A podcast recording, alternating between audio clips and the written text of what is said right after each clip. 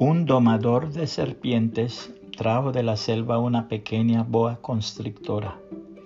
Todo parecía indicar que la tenía bien domada. La adiestró con gran maestría y le enseñó a hacer muchas cosas interesantes. Al crecer la boa, se le advirtió que tuviera mucho cuidado, pues cualquier día le podría atacar. Pero él, muy seguro de sí mismo, pensaba que tenía perfecto control sobre la serpiente y seguía haciendo exhibiciones públicas y mostrando su pericia.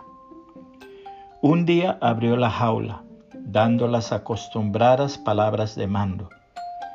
La boa se enrolló alrededor de su cuerpo hasta que su cabeza estuvo junto a la cabeza del domador. Entonces éste le ordenó desenrollarse. Pero la boa estaba de mal humor y en lugar de hacerlo, optó por apretarse más fuertemente alrededor del hombre indefenso, rompiendo cada hueso de su cuerpo. Había jugado demasiado con el peligro.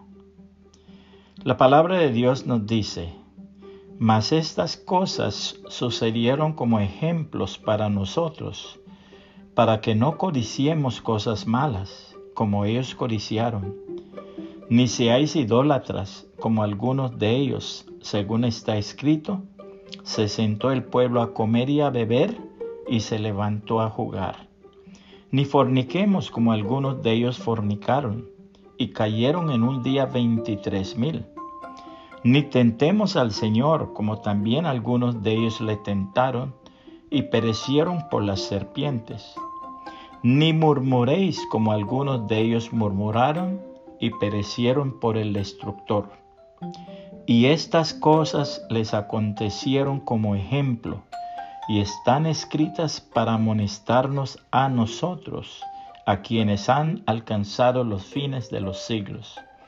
Así que el que piensa estar firme, mire que no caiga.